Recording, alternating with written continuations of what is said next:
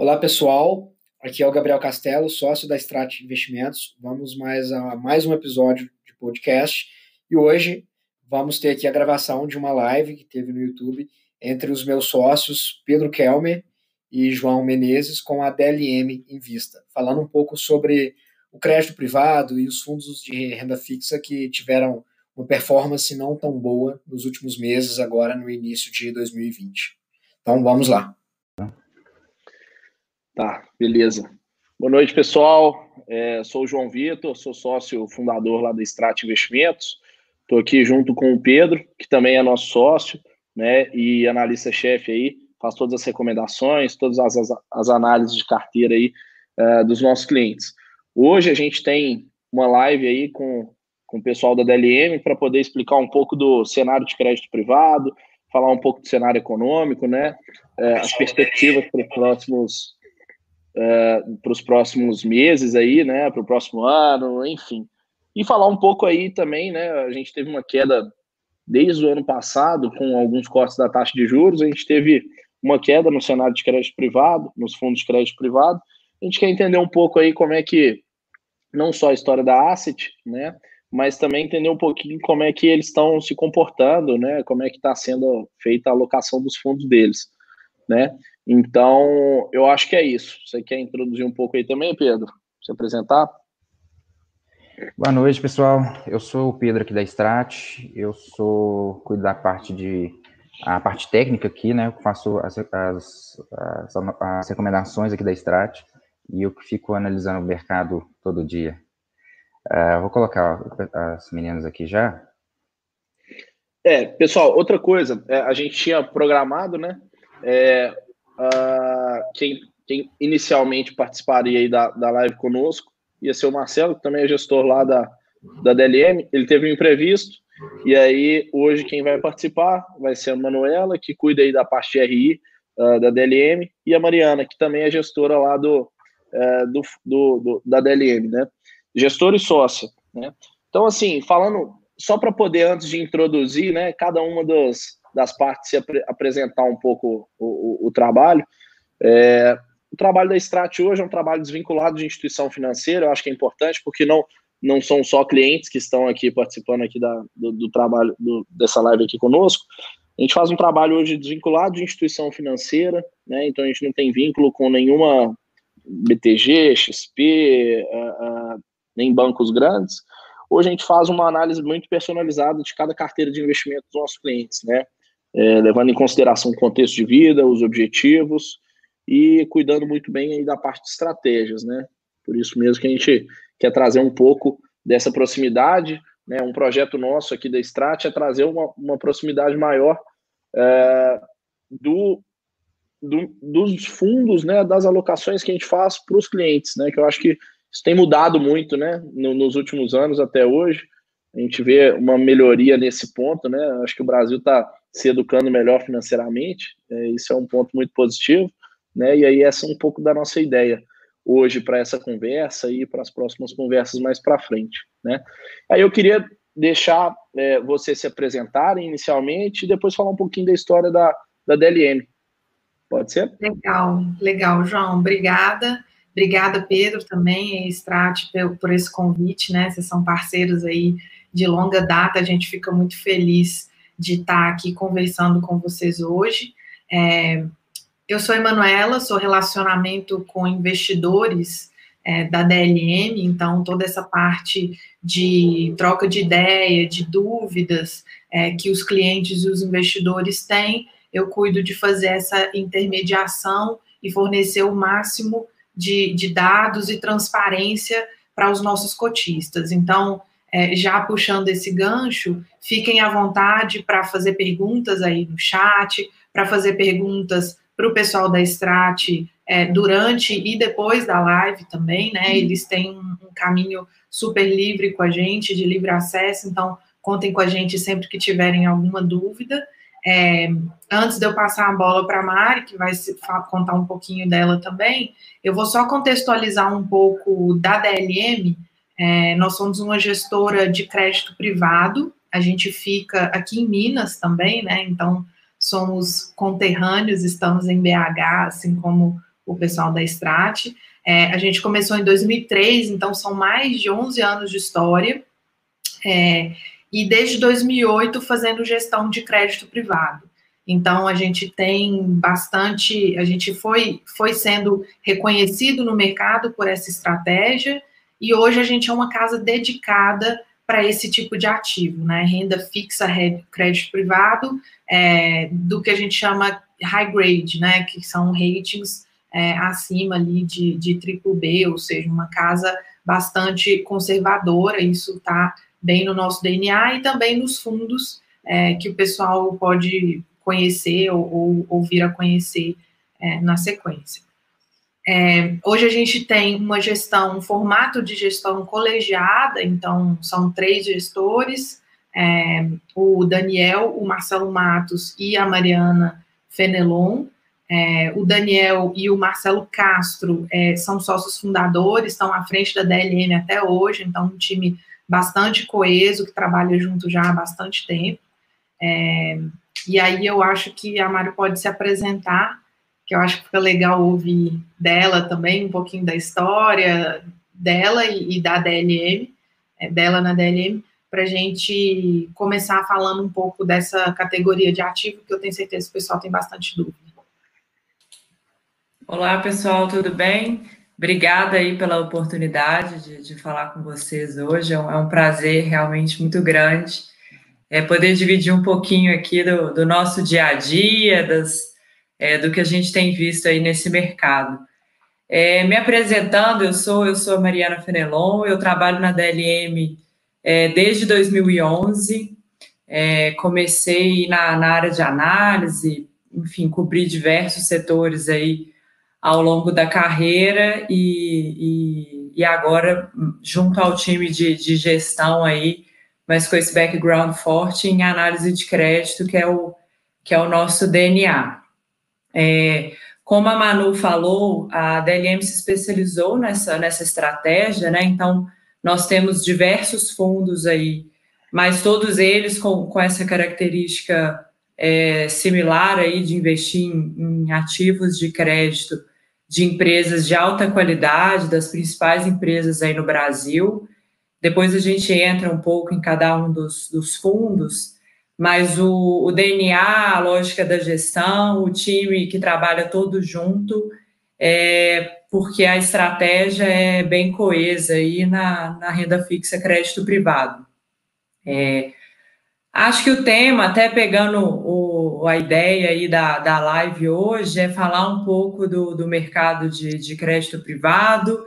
É, a gente vou voltar um pouco aí no, nos últimos nos últimos um ano, um ano e meio aí, porque acho que teve muito teve muita coisa acontecendo nesse mercado. Então eu vou recapitular um pouco é, o ano de, de 2019 que já já apresentou diversas, diversas é, diversos desafios para a indústria e algumas novidades aí que são importantes para os investidores.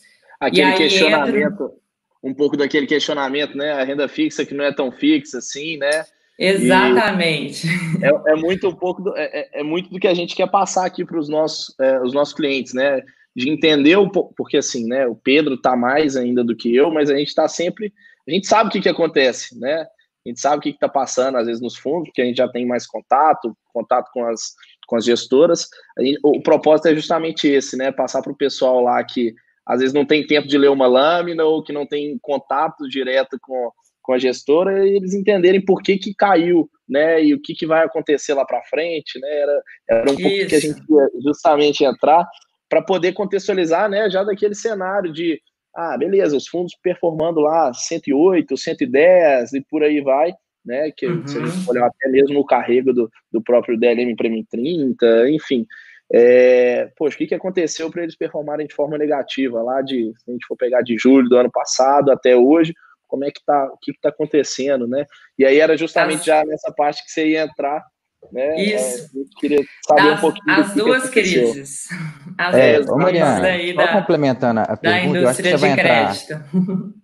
Eu acho que você vai entrar nesse, nessa, nesse tópico aí. É, na verdade, a gente queria também que você fizesse, fizesse uma, uma comparação, assim, uma contextualização de tudo que aconteceu do ano, do ano passado para cá E até uma comparação entre esses dois momentos, né? O final do ano passado, que teve uma reprecificação forte ah, nos créditos privados, aí comparando com a crise agora já com o coronavírus, e a diferença dos dois, das duas, né? Então, assim, a gente, o que a gente enxergou, na verdade, também foi uma, aqui a, a, diferença de agora, que também teve um risco, um aumento de risco de, risco de crédito, né? E a gente queria ver se vocês entendem dessa forma também. Uh, e, é, assim, entrando nessa pergunta ainda, complementando mais um pouco, era, era mais esse panorama do que, que, é, do que vocês têm de, de, de diferença entre essas, essas, duas crises, né? Tá então, ótimo, vamos, vamos recapitular o, o ano passado, eu comento um pouco o que aconteceu lá e agora esse ano, e aí um pouco, entra um pouco nessas diferenças. Bom, o ano de 2019, ele foi, ele, ele começou muito animado, é, assim, a gente tinha uma indústria de, de assets independentes é, crescendo muito forte, com novas casas investindo é, em equipes, né, e lançando fundos novos de, de crédito privado, né, entre outras classes, mas a classe de crédito privado no início de 2019 ela estava ela tava com uma força muito grande. É, e em paralelo com o desenvolvimento do nosso mercado de capitais aqui no Brasil, é, em que as empresas estavam é, começando a acessar mais o mercado de capitais. Então, ao invés de, de buscar apenas financiamentos bancários e que tem, às vezes, prazos mais curtos, a taxa, a remuneração fica um pouco mais cara, né? Porque o banco ele é um intermediário ali que cobra por aquele serviço. Então, as empresas começaram a acessar um pouco mais o mercado de capitais é, então, o mercado estava se desenvolvendo é, e a demanda, por outro lado, também crescendo por esses, esses produtos, na medida que, que a classe aí de a classe de gestores aí de crédito privado estava é, eles estava crescendo bastante. Então, o ano de 2019 é a demanda por, por debêntures, por títulos aí de crédito privado no mercado de capitais começou o ano com uma demanda muito forte é, não, a gente não via tantas empresas ou tantas ofertas assim é, que, que casasse bem né, essa oferta e demanda. É, e aí a gente começou a ver na, na, nos resultados aí das emissões, nos book buildings que a gente chama, que é, que é quando uma empresa vai no, no mercado de, de capitais para fazer uma emissão, é, você faz um leilão e, e aí, pelo resultado da, da, demanda lá na outra ponta, você vai definir qual, qual a taxa que aquela empresa vai captar no mercado. Então, é, normalmente se define aí uma taxa máxima é, para os gestores, para os investidores avaliarem aquela operação, e aí, dependendo da demanda, essa taxa pode fechar, o que significa menos custo para a empresa e menos rentabilidade para os investidores ou para os fundos. E aí, com essa demanda muito forte, a gente começou a ver emissões saindo é, numa, em taxas muito baixas, aí, considerando um, um spread de, de crédito aí, em níveis muito baixos. Então, a gente via é, quando tinha uma emissão precificada CDI mais um, por exemplo, é, era já, já era considerado uma taxa elevada para os padrões aí do início de 2019. Então, um mercado bastante eufórico, assim, foi, foi o início do ano. É, isso aí durou um pouco, acho que o auge da, da, da euforia foi em abril e maio, é, acho que aí a gente, de, de, janeiro a maio, a gente surfou, é, a gente viveu esse mercado onde a demanda estava muito forte, e aí depois as coisas começaram a mudar um pouquinho. É, o que, que a gente lá na DLM, é, a gente, nesse momento em que a demanda estava muito forte, as taxas estavam muito comprimidas nas emissões, a gente, a gente fechou, a gente não estava com os fundos abertos para captação, porque tinha realmente uma dificuldade muito grande em, em alocar é, nos preços adequados, né? Não era uma questão da, da empresa não ser de qualidade, nem nada disso, mas é, era uma, uma remuneração, né, uma rentabilidade ali nos, nos títulos de crédito privado que a gente não, não via uma simetria interessante entre, entre retorno e risco. E aí, nesse momento, a gente ficou bastante tempo com os fundos aí fechados para captação. É, a partir do meio do ano, e aí é, é, principalmente em setembro, quando o Banco Central iniciou aí um, ciclo de corte de juros, a indústria mudou bastante, é, a, o cenário mudou bastante, porque a gente tinha, de um lado, é, um otimismo muito grande com bolsa e com outras classes de ativo de risco, e, um, e fundos de crédito privado de renda fixa que tinham é, perdido é, um pouco, tinham perdido a rentabilidade pela queda da Selic, né? Então, naturalmente, ah, tinha tido, a gente ia ver uma queda aí nos, nos retornos desses fundos, e a gente viu nessa mudança aí de, assim que o Banco Central é, começou a, a reduzir juros novamente em setembro, as pessoas querendo migrar é, da renda fixa, da renda fixa crédito privado, para fundos e estratégias um pouco mais arriscadas. E aí, nesse momento, juntou um pouco de resgate na indústria, né? As pessoas, os investidores realmente fazendo essa migração com os ativos de crédito que estavam mal precificados desde lá do início do ano, com o auge ali do, do otimismo em abril e maio. Então, nesse momento a indústria precisou de, de se adequar aí, né, ao, ao, vender os ativos no mercado para honrar os resgates, a indústria como um todo. É, precisou de, de reprecificar os, esses papéis, esses ativos de crédito, é, e aí por, pela marcação a mercado que, que acontece não só no ativo que está sendo vendido, mas no estoque da indústria, os fundos acabaram sofrendo uma marcação negativa aí no final de outubro e novembro, que foi a, a primeira que a gente chama aí da primeira crise que a gente viu. Nesse momento não tinha nada de não tinha um risco de crédito, não tinha um risco de crédito pior, não tinha é, uma perspectiva econômica para 2020 pior. A gente simplesmente precisou de corrigir é, preços que estavam equivocados ali de um início de ano muito otimista para um novo patamar, para um patamar que fosse mais razoável, mais adequado. É, assim que teve o gatilho do, do, da Selic ali caindo, que impulsionou um pouco a migração entre as classes de ativo. Então, esse foi um, um pouco da história ali do ano passado. É, e aí o efeito, né, só para finalizar e depois poder passar para o ano de 2020, que realmente é bem diferente, o efeito ali era, era um pouco de preço, mas na renda fixa, se eu se eu levar os ativos até o vencimento, eu tenho uma rentabilidade contratada. Então, o efeito da marcação a mercado e do ajuste dos preços ali que estavam equivocados, na prática, ele faz o, o aquele ativo e os fundos que investem naqueles ativos terem um, um retorno pior ali no curtíssimo prazo, mas daquele momento em diante, até o vencimento dos ativos, como a gente não não, não vislumbrava, não, não, não tinha nenhum problema no futuro de, de talvez não receber aquele recurso das empresas, daquele momento até o vencimento, você ia ter uma rentabilidade superior, é, compensando um pouco aquela perda e fazendo a operação de início ao fim ter aquela mesma rentabilidade contratada lá no início dela. Então, que é o que a gente fala que o, que o carrego do fundo melhora, né? E, e melhora quando você tem um, um, resultado negativo dessas marcações a mercado. Exatamente. Só sobre esse ponto, Mário, eu acho que é, é legal completar é, sobre a marcação a mercado, que ela nada mais é uma ferramenta para a gente conseguir passar transparência para o investidor, né? Do quanto que exatamente aquele ativo está valendo naquele momento. É, os fundos são obrigados, né, pela CVM, a mostrar todos os ativos diariamente ao preço de mercado, né, que a gente chama marcados a mercado.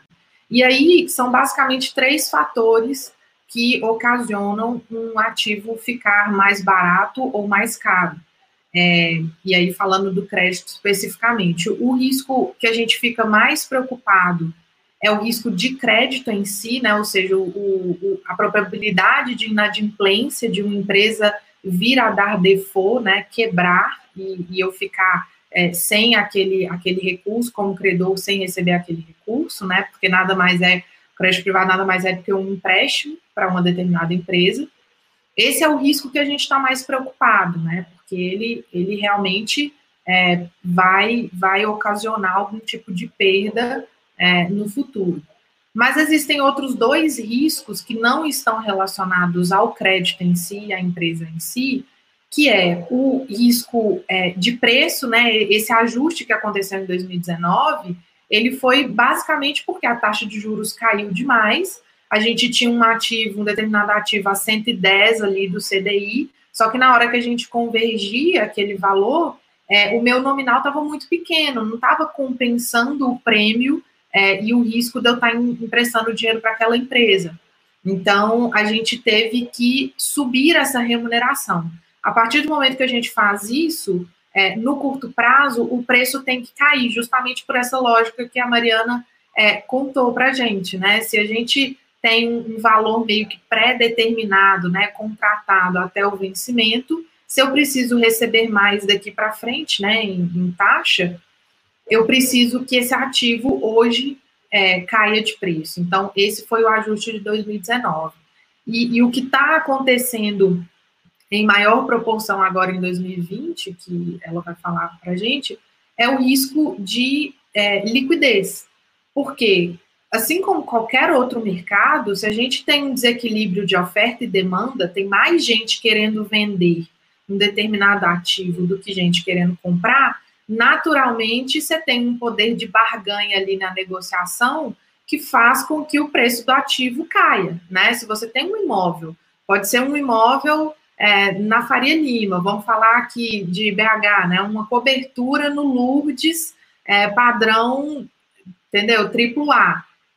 Pode ser o melhor imóvel do mundo. Se a gente sabe que quem está vendendo na outra ponta está com o inventário bloqueado, está com um problema na empresa, está precisando rápido de dinheiro, na largada a gente sai com uma vantagem na hora de negociar, que provavelmente a gente vai conseguir é, ter um desconto ali naquela negociação, porque a gente sabe que a outra ponta precisa vender rápido. Então, na hora da, da, desse desequilíbrio entre a oferta e a demanda, e dessa corrida por liquidez, que a gente teve um pouquinho sim em 2019, mas bem menor do que a gente está vendo agora, é, a gente pode ter esse desequilíbrio de preço também, tá? Então, só para pontuar aí de forma mais objetiva, que a gente tem essas três formas, basicamente, né, de fazer um ativo de crédito oscilar. É isso. E aí foi exatamente isso que a, que a Manu comentou que começou a acontecer nessa, nessa crise do, do coronavírus. Em março, é, isso aí não foi no Brasil ou não foi no crédito privado, aconteceu no mundo inteiro, em várias classes de ativo. É, na hora que o nível de incerteza com, com o que seria a crise ou que proporções ela poderia tomar chegou num num patamar muito elevado, a gente conseguia responder muito pouco do que estava acontecendo ali em março, é, não tinha a, a demanda para comprar qualquer ativo, ficou muito, muito escassa. Então, é, de novo, novamente, as pessoas, e aí por razões diferentes agora, agora não era um otimismo para investir em, em ativo de risco ou ir para a bolsa.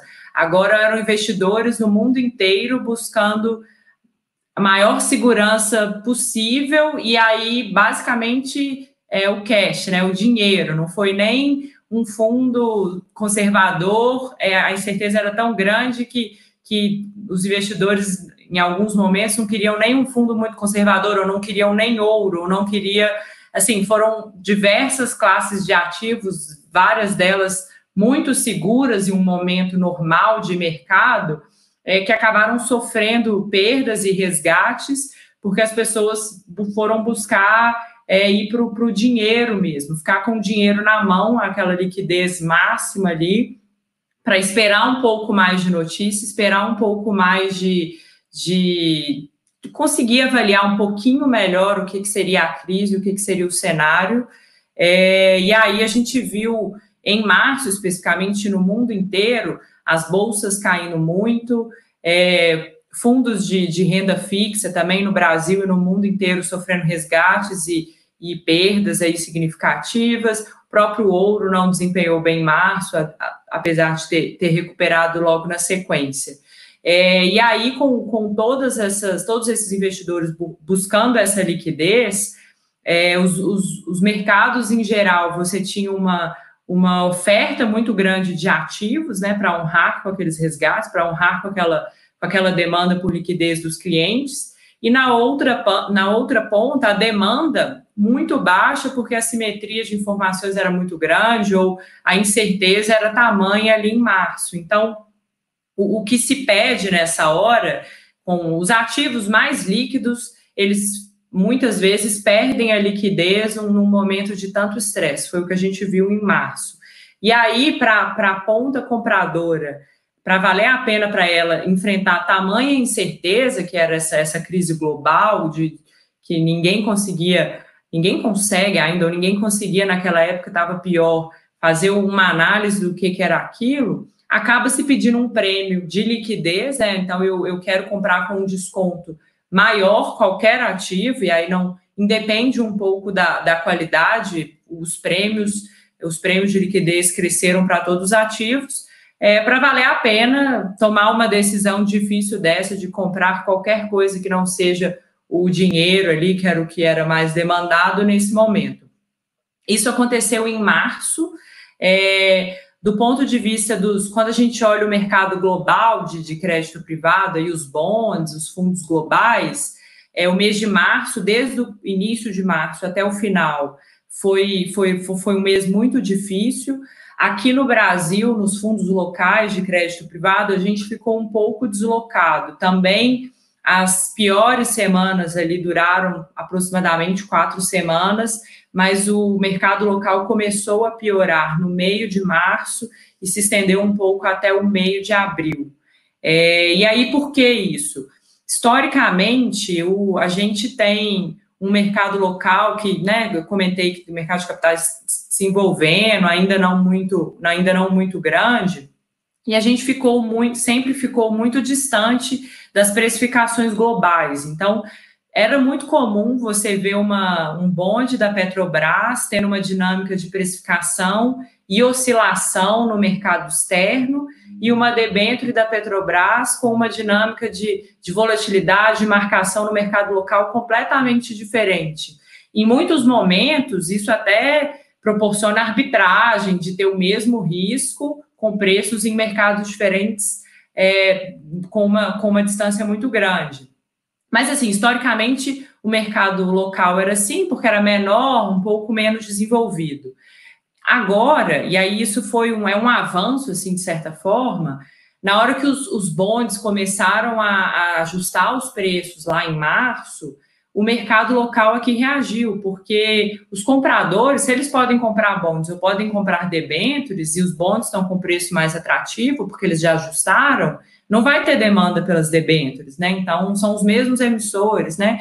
Então, a gente teve um, mercado que foi um pouco defasado, mas foi corrigir esse movimento que a gente tinha visto nos mercados globais. É, e aí os spreads de crédito, falando, voltando na crise do, de, do final do ano de 2019, é, e fazendo um comparativo com agora, um ativo AAA aí que tem né, o melhor risco de crédito aqui no, no mercado local, ele antes do antes de outubro de 2019 a gente via emissões aí na casa de CDI mais 0,60, CDI mais 0,70, para esses que eram realmente os melhores emissores. A crise de setembro outubro do ano passado, a gente viu uma correção desses spreads do AAA, por exemplo, de DI mais 0, de CDI mais 0,60 ou 0,70, para algo como CDI mais 1,30. Então, assim, já, já tinha feito né, a primeira correção ali dos, dos preços otimistas, e agora a gente viu esse, esse ativo que estava negociando a CDI mais 1,30 aproximadamente, subir para um patamar que chegou ali a CDI mais 5. Assim, é um salto muito grande para as maiores empresas e melhores empresas do Brasil, você ter uma correção de preço ali em que, em que o, a dívida dela começa a ser negociada, a CDI mais 5, por exemplo, foi um salto muito grande e muito rápido. Assim. Também a gente nunca tinha visto uma correção de preços aqui no mercado local tão rápida. O que refletiu ali nas, na volatilidade das cotas do, dos fundos e como ficou deslocado entre o meio de abril e meio de, meio de março ao meio de abril, acabou refletindo o fechamento das cotas é, no final né, do fechamento de março e também é, no fechamento de abril. E aí, mas de meados de abril para cá, o mercado já começou a, a melhorar, a gente já tem várias notícias positivas para passar aqui, não é só, só notícia negativa. É, mas assim, o, o, primeiro, o primeiro momento da crise do coronavírus foi realmente um, uma escassez de liquidez nos mercados financeiros como um todo, em várias classes de ativo. Já, já, já emendando um pouco aí para o que, que vocês, vocês estão enxergando mais para frente, né? É, assim, a gente sabe que a tendência é ter mais um corte na taxa Selic, né? Uhum. E aí, uhum. querendo ou não, é, isso daí, a tendência também é que o capital estrangeiro saia do Brasil procurando economias mais fortes, por exemplo, deixar até mesmo no juro zero no próprio Estados Unidos, né, do que Sim. correr o risco de Brasil a 2,25, por exemplo, ou 2,5 uhum. ao ano, a, a taxa Selic. Como é que vocês enxergam isso? Até mesmo como é que vocês enxergam aí com a gestão, né? É, é, como que vai, o que, que vai acontecer, qual, qual que pode ser a, a, os próprios, as próximas cenas aí que a gente pode enxergar aí para o cenário de crédito privado. Sim, claro. É, a, o investidor estrangeiro, ele, ele não tinha ele não tinha chegado no Brasil de fato. Se a gente tinha uma perspectiva bem melhor, né, para uma retomada da economia aí depois de um, de um anos difíceis que a gente já estava passando por alguns anos difíceis aí há muito tempo.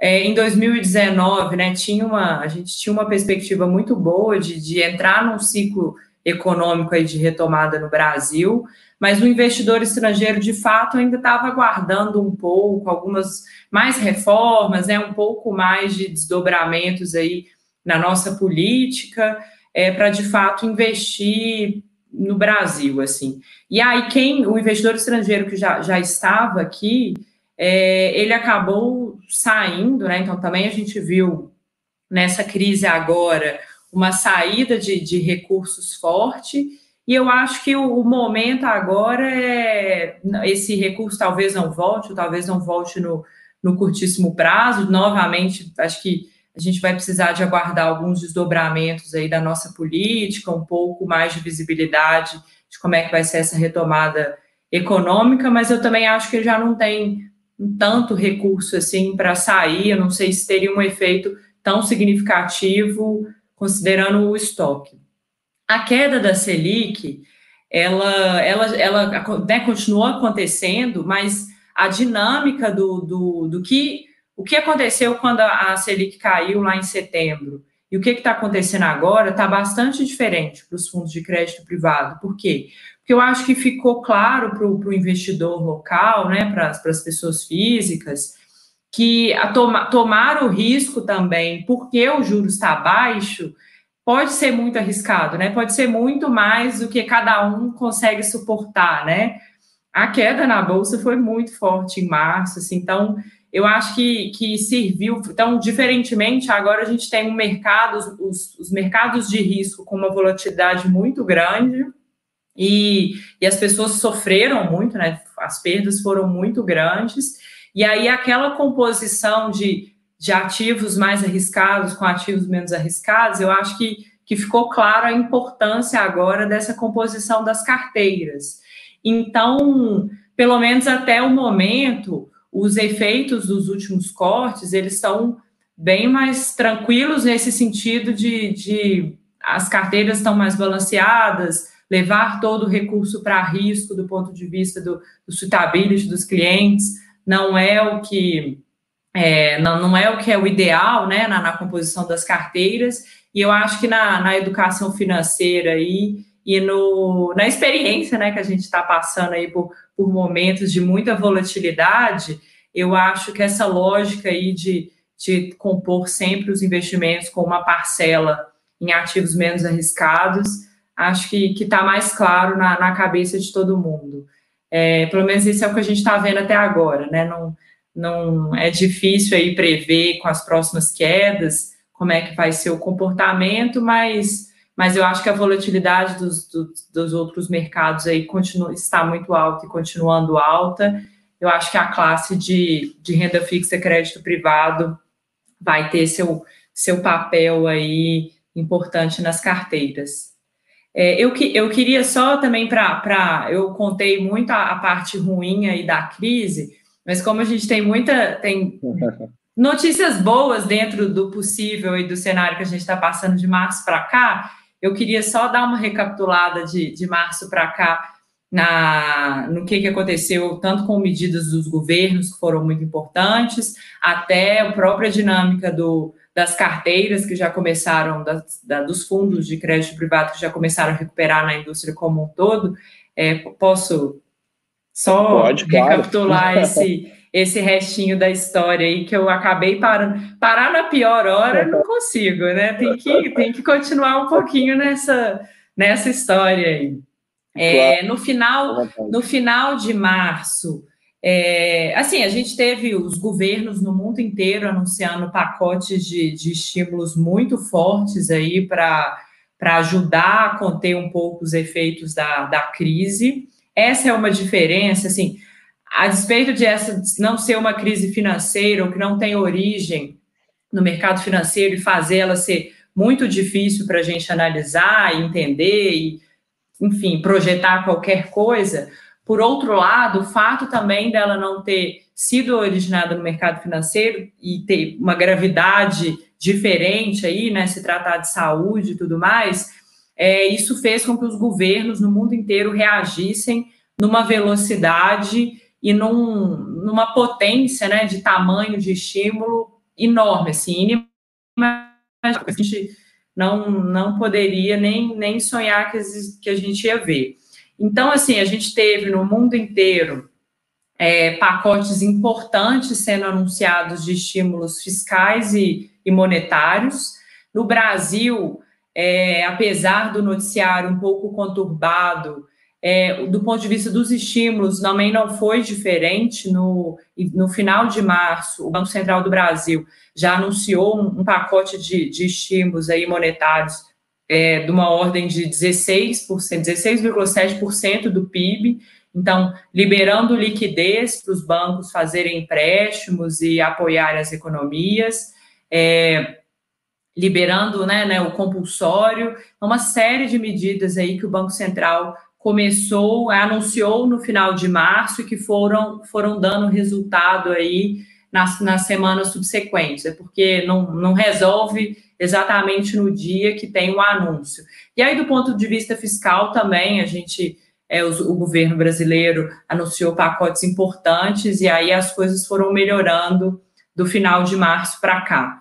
É, do ponto de vista do, do Banco Central, assim, que teve um efeito muito positivo no mercado de crédito privado, a primeira medida que ele, ele anunciou algumas medidas que ajudaram a, a retomar aquela liquidez que, que tinha ficado muito escassa aí nos, nos ativos de crédito privado. Então, é, com as medidas anunciadas, é, a demanda pelos ativos de crédito aumentou bastante na última semana de março, primeiras semanas de abril e a precificação ficou, assim, começou a melhorar. Então, aqueles ativos de crédito privado que tinham, que chegaram a, a ser precificados no, no, pior momento ali, a CDI mais 5, é, logo no, no início, meados de abril, a gente já viu uma melhora na precificação, né, um fechamento das taxas para CDI mais 4, e de lá para cá o mercado também já melhorou mais um pouco, e agora a gente está vendo ali os, os, emissores sendo precificados num, num, patamar de spread ali na casa de CDI mais 3, CDI mais 3,5. Por que, que o Banco Central é, colocou algumas medidas é, para que a por que, que, era importante apoiar né, o mercado financeiro aí e destravar essa falta de liquidez? Porque se as empresas, se as melhores e maiores empresas do Brasil, né, as que têm o melhor risco de crédito, começassem a captar CDI mais 5, que era a marcação no, no, mercado secundário, né, mas que ia balizar as emissões no primário, né, os, os, as, os, as captações de novos recursos dessa empresa, o que, que ia acontecer com as, as empresas menores, com as médias empresas, com as micro e pequenas empresas? O efeito cascata daquela falta de liquidez que fez o, o preço ficar totalmente disfuncional, ele ia chegar na, na economia ia ser muito devastador, assim, porque você pega a referência da melhor empresa e vai precificando as empresas menores. Então, para a pequena empresa conseguir passar pela crise, a grande empresa e a líder ali de, dos seus setores, as empresas que estão na bolsa, não podiam ficar naquela precificação de CDI mais 5. É, as primeiras medidas que o governo, que o, que o Banco Central anunciou em março, elas demoraram algumas semanas, mas já deram uma boa corrigida aí no, nos preços. É, o Banco Central, e a gente demorou um pouco mais para apresentar esse resultado em relação a outras economias, como, como Estados Unidos, principalmente, porque aqui a gente tinha uma, o Banco Central tem, tinha uma limitação de que ele não, ele não podia entrar no mercado comprando e vendendo os títulos para corrigir esse preço mais rápido. Então, as primeiras medidas anunciadas no final de março, de fato, era ele, ele dando estímulo para que os bancos ou outros investidores é, tivessem mais liquidez, mais recursos, na, e, pra, e eles fizessem as compras para regularizar os preços.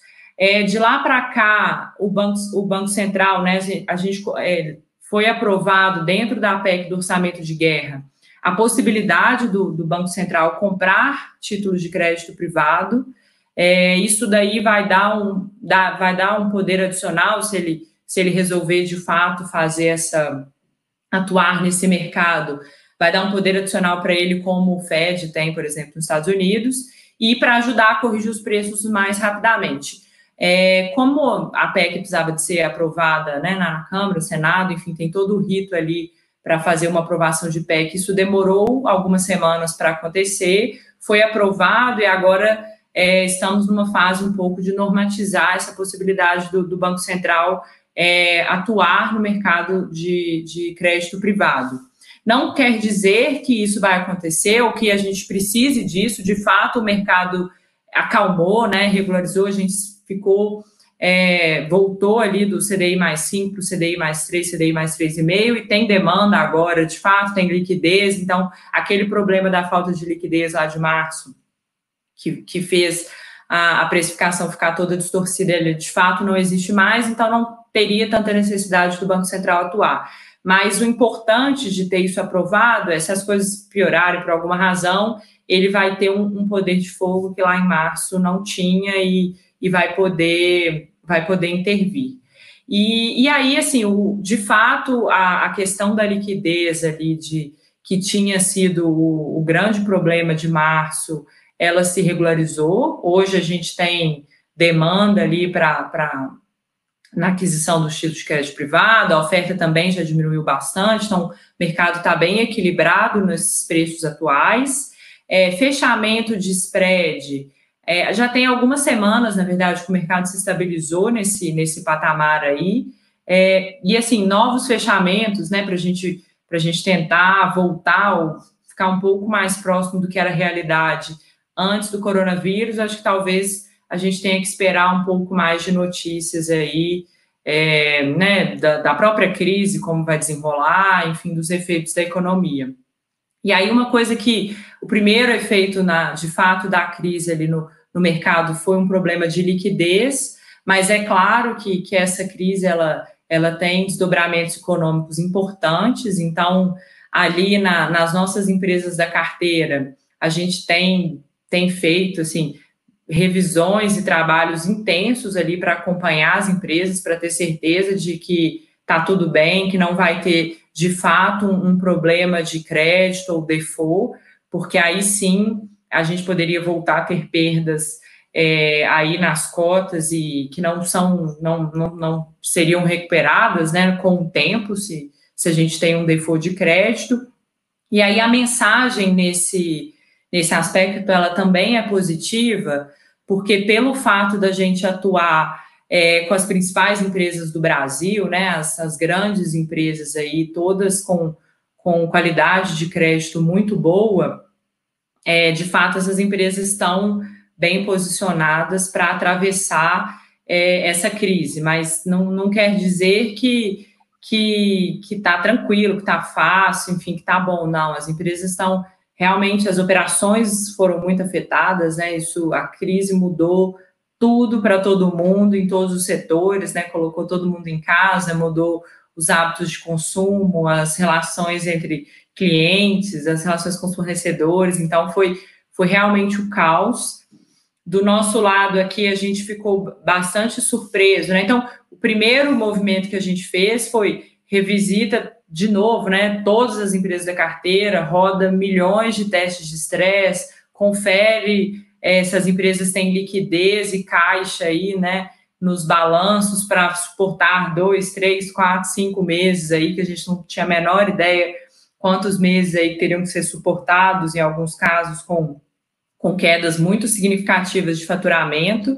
Então, o primeiro movimento foi faz todos os estresses, todos os exercícios possíveis para ver é, o que, que elas poderiam aguentar.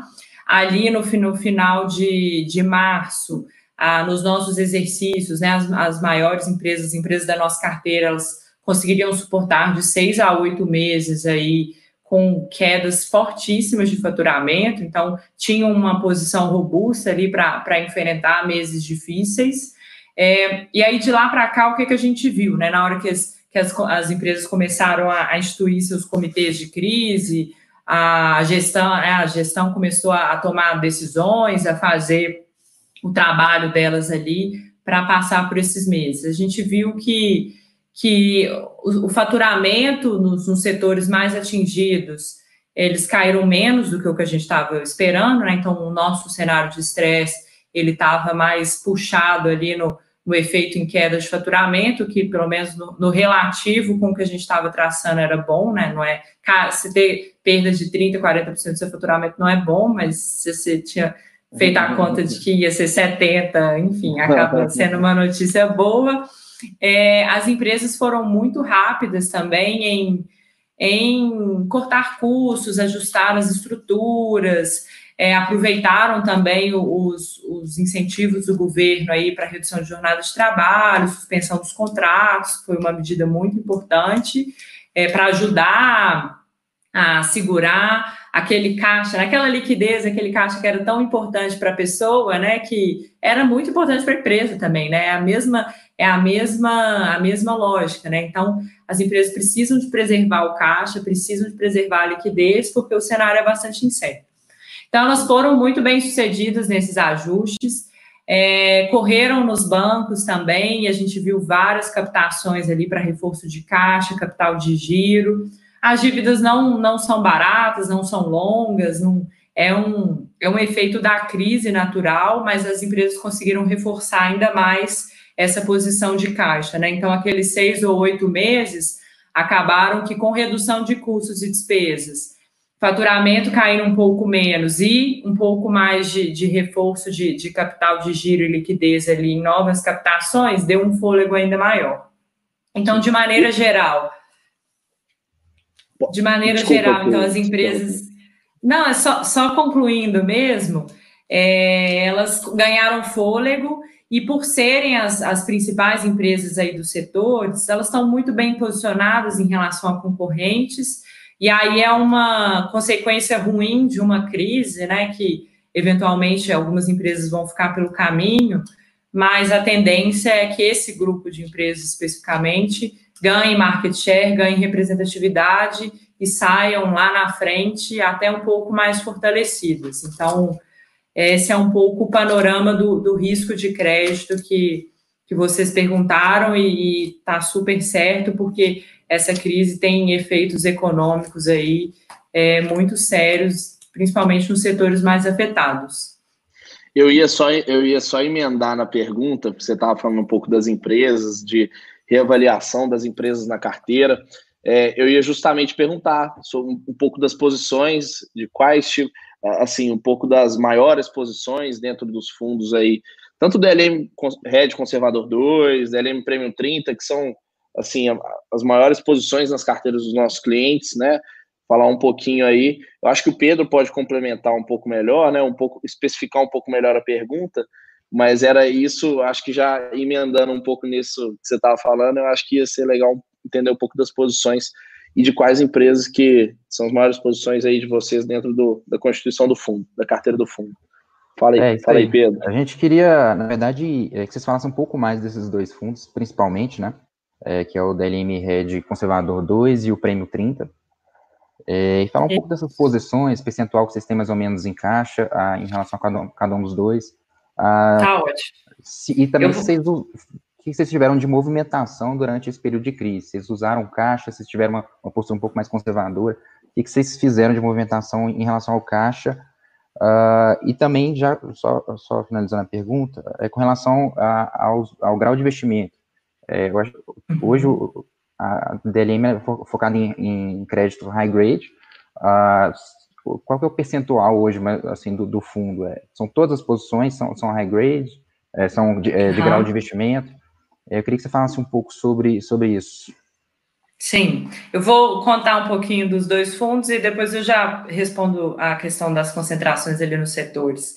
Ah, o RED Conservador 2 e o, e o Premium 30 são realmente os, os dois principais fundos da casa são os maiores fundos aí. Ah, basicamente, a diferença entre eles é que o Red Conservador 2 é um fundo com resgate em D mais um, então ele vai ter um, uma posição em caixa ali maior é, e uma carteira de crédito consequentemente menor.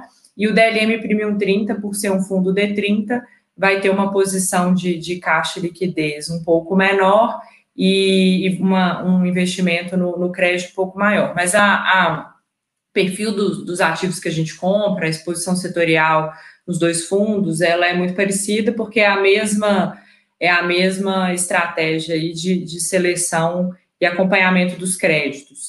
No RED Conservador 2, que é o fundo D1, a gente hoje está com, com caixa próximo a 35, 36% de caixa, e o restante das posições aí em, em praticamente o restante das posições em crédito privado. Ele também faz um, um pouco de, de uma estratégia que, que é de, de doação a termo, em que a gente é uma operação de, de renda fixa na bolsa, em que a DLM ela, ela empresta recursos para as pessoas que vão operar na, na bolsa durante é, empresta o recurso por um período definido de, de um mês, dois meses. Né? A gente define esse período aí, então é uma operação de renda fixa.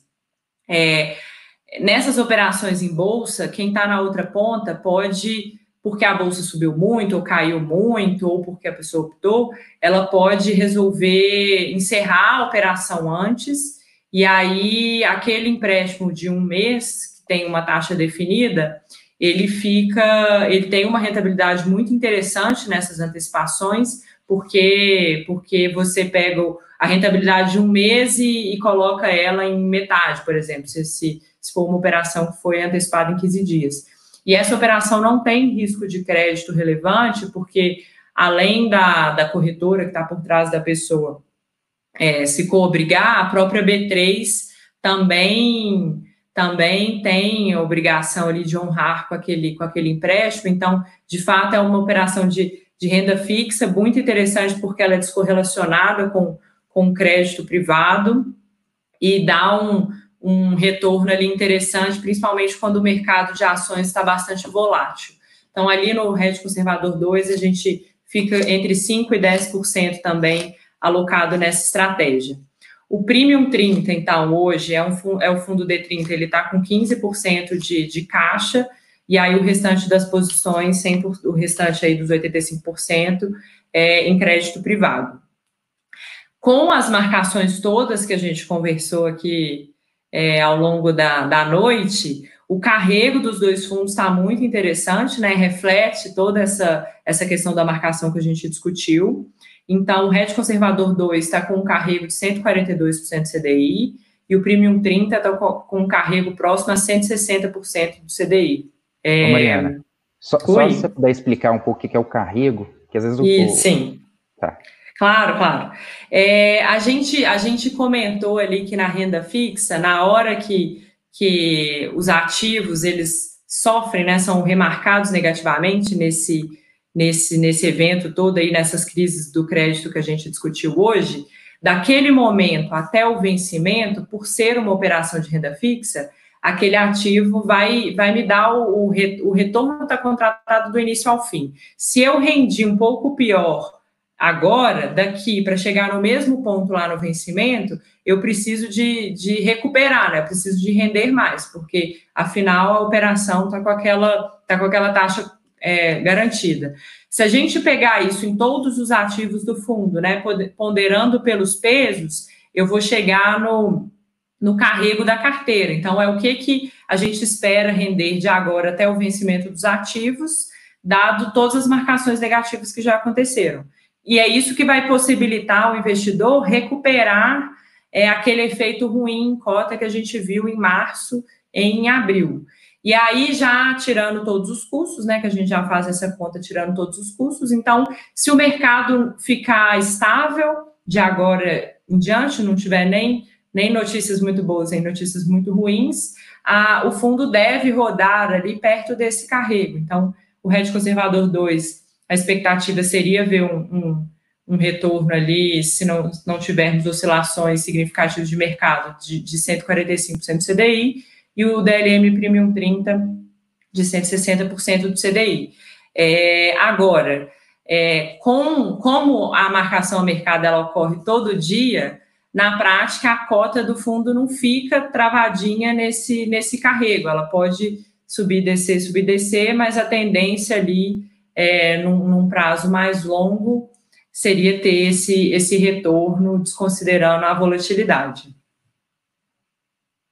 É, e aí, falando um pouco das, das maiores posições aí que a gente tem, a, os principais setores que a gente atua é, primeiro, o setor bancário, é, é um setor que a gente, a gente acompanha, a gente sempre acompanha muito de perto, mas o, a, a questão da, da vez é, é ficar de olho na, na inadimplência das carteiras de crédito, né? Assim, os bancos emprestam dinheiro para as pessoas físicas, para pequenas e médias empresas, para grandes empresas, e é a inadimplência dessas carteiras podem levar a perdas é, grandes aí.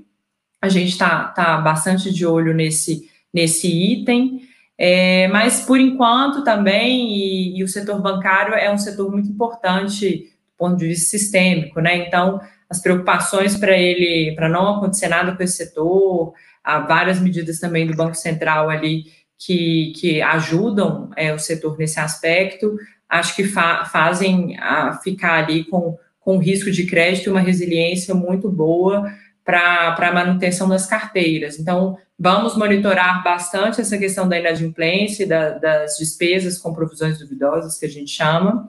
Isso aí pode, deve fazer o lucro dos bancos ficar pior, então, do ponto de vista de, de lucro, mas não não representam um risco significativo dos bancos não conseguirem honrar aí com, com as, as dívidas, né, com os CDBs, com as letras financeiras que eles emitiram. Então, por enquanto, é mais uma questão do lucro ano contra ano ali cair significativamente, que inclusive foi o que a gente viu nos resultados já do, do primeiro trimestre dos, dos, bancos todos, incluindo os grandes bancos aí no Brasil. É, o segundo setor que que é bastante relevante para a gente é o de aluguel de carros. Esse setor foi mais afetado aí na crise, né? Ele realmente, o aluguel de carros ali, principalmente nas lojas de aeroporto, a gente viu os aeroportos não, não operando, né? Então, de fato, uma queda na demanda significativa nesse, nesse setor e no faturamento, mas as empresas têm ali uma um, um segunda fonte de receita que é fazer gestão de, de frota de companhias, né? Então, contratos de longo prazo em que as companhias é, terceirizam a gestão da frota para essas empresas. Essa parcela do faturamento praticamente não foi afetada, então a gente viu só uma queda ali no, nas diárias das, das pessoas físicas que viajam ou das pessoas jurídicas ali que viajam a, nego, a negócio, mas uma outra parcela ali da receita ficou bem protegida. As empresas também têm um modelo de negócio muito flexível, elas conseguem, ah, eu, tinha um plano de crescer 30%, 40% esse ano. esse plano fica suspenso, você não compra carros novos, carros são os ativos são líquidos, né? então, apesar de estar difícil de vender carro no lockdown, é, você ajusta ali um pouco, dá um desconto, você acaba conseguindo corrigir ali o tamanho da sua frota. Então, esse é um aspecto muito importante desse setor, flexibilidade nos investimentos futuros e possibilidade de, nos próximos meses, aí, diminuir um pouco de tamanho, vender um pouco de carro.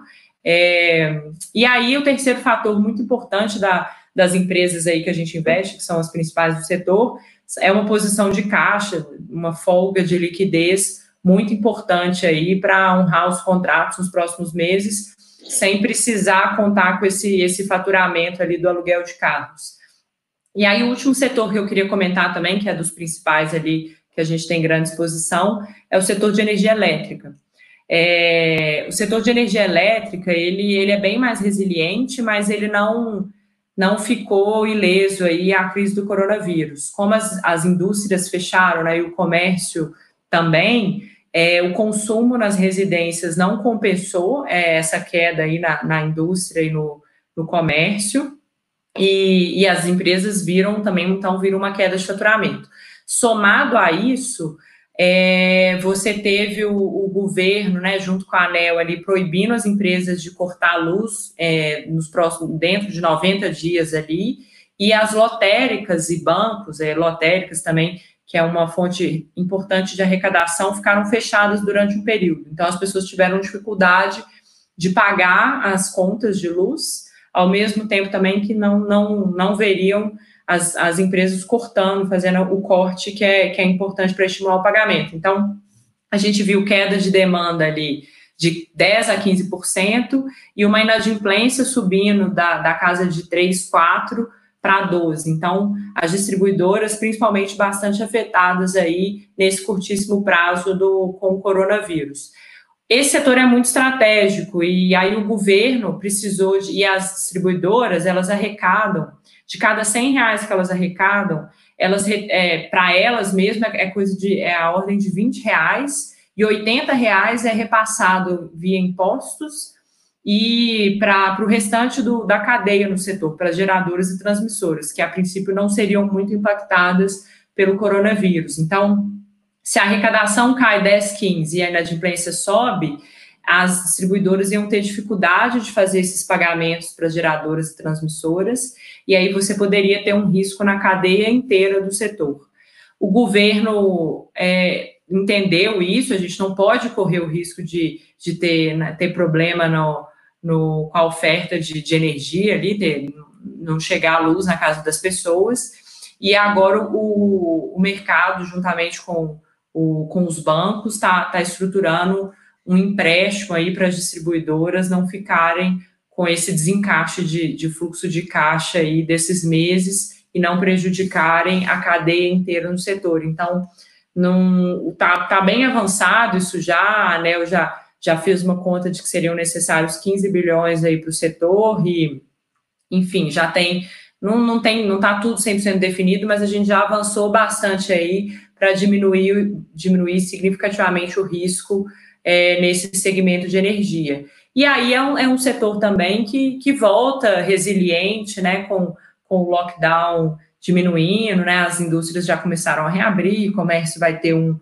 um ramp-up agora de reaberturas, e aí a gente vê o, nesse setor, pelo menos, uma estabilização, uma retomada um pouco mais resiliente, tendo, tendo sido endereçado ali os, os piores meses. Então, são, esses são os principais setores, assim, cada um vai ter seu, vai ter seu, sua especificidade, vai ter aquele ponto ali que a gente fica em cima, olhando com lupa e tudo mais, precisa, mas as coisas estão caminhando no sentido de, de pelo menos ter um pouco mais de clareza dos, dos desafios. Então, é, os setores mais impactados hoje, a gente consegue ter uma ideia do que, foi, a gente sabe qual foi a queda do faturamento, sabe o que, que pode ser a queima de caixa ali, consegue fazer boas contas de quantos meses daria para ter esse cenário pior, e as empresas estão trabalhando com uma margem de segurança boa. Então, passado algumas semanas, no, no, no início, a gente só conseguia fazer um milhão de exercícios para responder essas perguntas, mas não tinha a menor ideia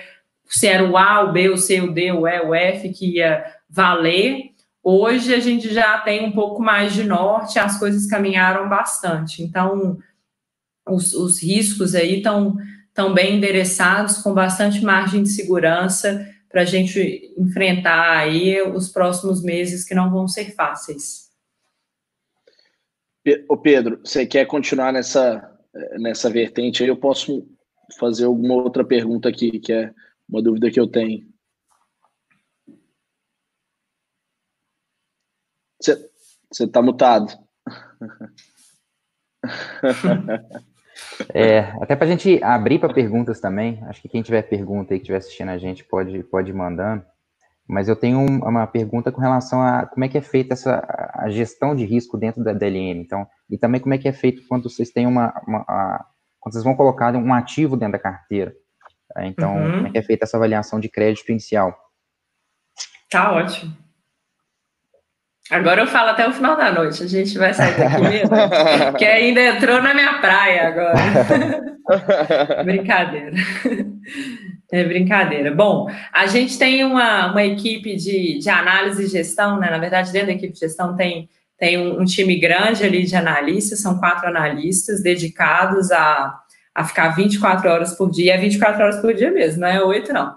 Olhando tudo o que acontece nessas empresas, nesse setor, a gente tem um processo de, de investimento muito bem definido, né? O processo de investimento ele começa com a gente identificando todas as oportunidades que tem no mercado. Então, é, o mercado secundário, que é quando alguém quer vender, o mercado primário, quando a empresa está captando diretamente com o mercado de capitais. Então, a gente monitora tudo o que está acontecendo no mercado, identifica o que a gente acha que é mais interessante para os fundos, né? Então, se a empresa é boa, tem um bom, tem um bom risco de crédito, se a emissão está com taxa bacana, se a gente vai conseguir compor é, na diversificação do portfólio, se aquela oportunidade é boa. Então, comece com esse filtro de oportunidades.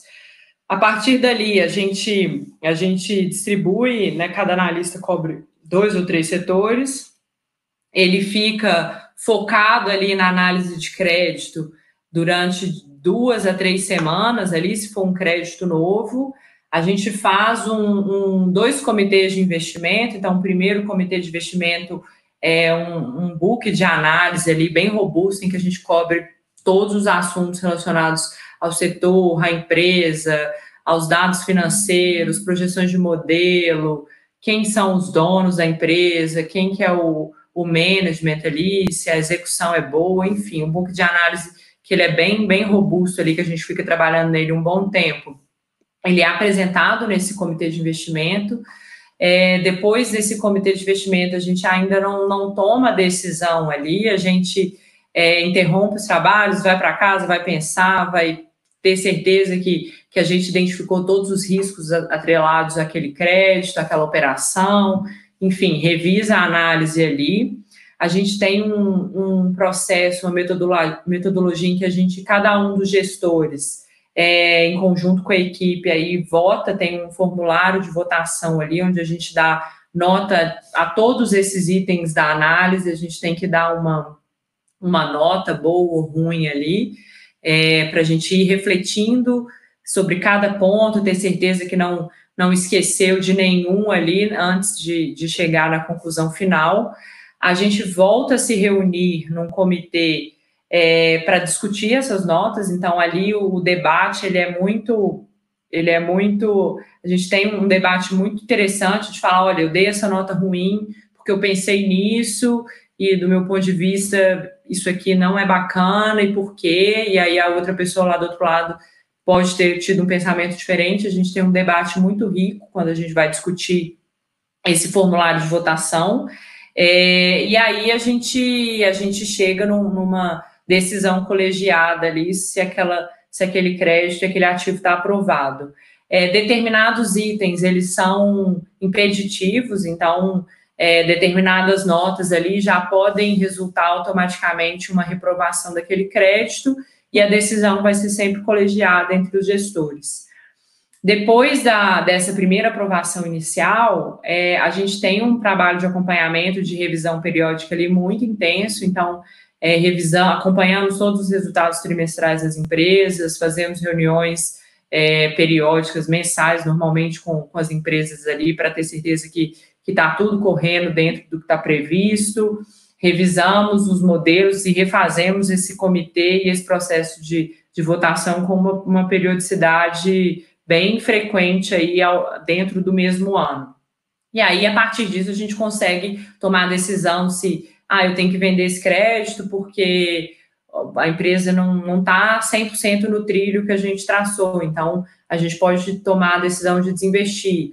Ou a taxa fechou e o risco-retorno não está bacana mais, a gente pode desinvestir. Ou o contrário, né? Então, é, um determinado empresa que a gente gostava muito, mas não, não conseguia uma rentabilidade interessante para comprar, agora na crise a gente achou um ponto de entrada bom, aí revisa, faz comitê e aproveita a oportunidade e faz a composição aí das carteiras. Então, é um trabalho constante ali que tem uma primeira análise inicial que ela, ela é bem demorada, mas depois a gente entra num, num, ritmo ali de revisões periódicas e comitê entre os gestores que dá essa dinâmica ali de, de girar a carteira, de buscar sempre as melhores oportunidades para os fundos. Ô Mariana, me mandaram uma pergunta aqui, é, claro. na verdade mandaram até direto. Eu vou tentar reformular a pergunta para o pessoal de casa entender um pouco mais. É com relação tá à rentabilidade do DLM, é assim, lógico, os fundos, você já explicou, teve uma reprecificação nos fundos e depois veio a crise toda, teve esse, a, essa, essa, todo mundo querendo mais liquidez dentro da carteira, isso impactou em todos os mercados. Uh, mas está perguntando, é, acho que é mais com relação à rentabilidade do DLM em relação a, ao, ao, mercado, né, de crédito privado como um todo, e aí aos outros fundos também de crédito privado, o, o DLM isso. sofreu bastante. Eu queria que você falasse um pouco so, sobre isso também. Isso, essa é, essa é uma pergunta boa, e muito boa, na verdade. E a resposta dela, ela está muito atrelada um pouco à composição, o que, que tem dentro de cada fundo. Então, tem dois efeitos ali que fizeram a nossa carteira sofrer é, um pouco mais do que uma média aí de mercado. Então, a primeira é porque a gente realmente tem um, um a gente realmente investe aí nos, nos, nos, ativos que têm menor risco de crédito, que são é, então assim, a, das notas ali mais de 90% da carteira é de duplo A, e AAA, então assim, são os melhores riscos de crédito da carteira. E esses ativos são mais líquidos. Então, quando começou o efeito de, de venda de ativos, reprecificação, tudo mais, você começa por esses ativos, porque é o que dá para negociar de fato. Então, às vezes, uma empresa menor, que tem um risco de crédito maior, ali no rating A ou triplo B, que são empresas menores com, com um crédito um pouco pior, é, nesse momento em que a, a, liquidez estava mais escassa, não foi possível negociar aquele ativo, e aí ele ficou parado no preço. Então, não teve efeito naquele ativo específico, e, a, e os fundos que tinham mais peso nisso e menos peso em ativos mais líquidos acabaram sofrendo menos efeito cota, quando, na verdade, o risco de crédito era até um pouco pior, você tinha até uma dinâmica ali que não ficou bem refletida nas cotas por falta de negociação de determinados ativos. Então, essa é um pouco a, a primeira explicação. É, a segunda explicação tem, tem um, a ver com o um conceito que a gente chama de duration, que é o prazo médio ali do, dos, da carteira, dos ativos. É, a nossa carteira de crédito ela tem um, um prazo médio aí de três anos, é, na parte de crédito privado, né? Então, é, um prazo médio de três anos, e quanto mais longo esse prazo, é, mais é, volátil vai ser a cota no momento em que você tem essa reprecificação do spread de crédito que a gente, que a gente discutiu. Então, é, se, o, o, se o spread de crédito saiu de CDI mais um para CDI mais cinco, é, numa carteira que tem prazo médio ou duration de três anos, o efeito é maior do que num fundo que tem um prazo médio um pouco menor, às vezes vai ter mais próximo de dois anos, por exemplo. Então, tem um pouco o efeito desse prazo médio que varia de fundo para fundo, né? Então, é, outros fundos também sofreram bastante como a gente, e aí vão ter perfis parecidos, né? Ou ativos mais líquidos que foram remarcados primeiro, e duration mais alto. Então, tem um grupo de, de, gestores ali que sofreu um pouco mais, que tem um pouco essas características, e um grupo de gestores que sofreu um pouco menos, que, vai, que tinham né, ativos que oscilaram menos por falta de negociação e, eventualmente, um prazo médio da carteira menor. Esse prazo médio da carteira, no momento em que as coisas começam a ir para o outro lado, né? Então, o mercado normalizando, o spread de crédito fechando, o efeito também ele é mais positivo. Então, é, da mesma forma que a gente sofreu mais na abertura, você tem uma chance de recuperar mais também no fechamento. Então, tem um pouco essa a característica de cada um dos fundos. É, o nosso, essa duration de três anos, ela não é muito acima do, da média de mercado, não. É só porque ali na composição a, o 2, 2,20 para o 3, faz, faz bastante diferença na hora que a, a, o preço mexe tão rápido, entendeu? Porque foi, um, foi, uma, foi uma velocidade de abertura e num, uma magnitude da abertura foi muito rápido. Então, fez assim um pouquinho a mais de prazo médio, fez bastante diferença é, nas cotas aí de, de março e abril. Entendi, Mariana. Ficou muito bem explicado. Obrigado. É, assim, queria abrir para mais perguntas. Acho que, assim, o pessoal de casa tiver alguma dúvida, tá? então. Ah, só, só, uma coisa, enquanto o pessoal manda aí a pergunta, eu acho que acho que é válido, né? Quanto que tem uh, sob gestão hoje a DLM como todo? E principalmente esses dois fundos que a gente falou, qual que é o, o, o PL aí de cada um desses dois fundos, só para só o pessoal de casa se situar. Sim, a DLM hoje tem 3, 3 bilhões e 500 milhões de ativos sob gestão. É, e o Red Conservador 2 é, é, um fundo que tem 700 milhões de PL e o Premium 30, 580 milhões de PL. É, e aí a casa como um todo, 3,5 bi. A gente tem, além da asset ali também, uma área de uma área de gestão de patrimônio, então asset focada em crédito privado e, e um outro, e uma outra área ali na DLM que faz gestão de patrimônio. Legal. É, o, o Red 2, gente, só completando, ele é, ele é um o fundo anterior ao Premium 30, né, o Premium 30 mais recente, e ele é um fundo que sempre ficava fechado, né, a Mariana até comentou no início do ano passado, quando a gente estava é, na, na, com o mercado super aquecido de crédito, a gente não estava vendo tanto prêmio, então a gente mantinha o fundo sempre fechado. A gente, é, ele chegou a ter 2 bi de PL. É, então, esses fundos já, já foram, efeito um pouco dessa crise, né, e dos resgates, o PL diminuiu um pouco, mas ele é um fundo que, que na média, aí, nos últimos, sei lá, pelo menos um ano, um ano e meio, ele ficava aí em torno disso, 2 bi. Legal. Entendi. Uh, teve teve mais alguma pergunta aí, Pedro? Não, não. Eu acho que é, é isso. É, eu queria agradecer a Manuela, agradecer a Mariana pela disponibilidade, por estar aqui passando esse conhecimento todo. Ah, e, a aula, né? É. Deu para Nós que agradecemos. Né? É um prazer. Assim, Pessoal, obrigado demais, é. assim, mais uma vez pela disponibilidade, né? Desde o, o início do contato lá com o Lucas para poder marcar essa live, sempre muito solícitos, muito disponíveis. Agradeço demais aí a atenção, a parceria de vocês, né? E até a próxima vez, né? A gente pretende sempre trazer informação aí para os nossos clientes e para o mercado mesmo, né? Uma forma de é, mostrar um pouco o trabalho da DLM, mostrar um pouco o trabalho da Strat, né? E, e é isso aí. Obrigado demais mais uma vez. É, espero que na próxima vez a gente possa fazer algo também presencial, né? É. Presencial, sem dúvida. Na nossa, Exatamente. Pão de queijo, né? Servir pão de queijo. É tipo isso. Mas é isso, pessoal. Em nome da Strat, assim, muito obrigado mais uma vez. Né? A live vai ficar disponível aí para todo mundo que quiser acessar aí no nosso canal no YouTube. Né? E é isso. Obrigado mais uma disponível vez. no Spotify também. Ah, é? Eu que agradeço, gente. Ah, não, e aí, é que o Pedro falou. A gente Pode... agora está fazendo um copiando um pouco lá o Stock Pickers, né? Fazendo, colocando lá no, no podcast lá da Strat. Então, teve a primeira live, foi com a ZQuest, agora a nossa segunda live com, com a DLM e por aí vai. Ah, legal, legal. E aí, só colocando à disposição de novo, reforçando, né, gente? Quem estiver vendo essa live, que não seja ao vivo, fiquem à vontade para mandar perguntas para o pessoal da Strat, a gente fica à disposição.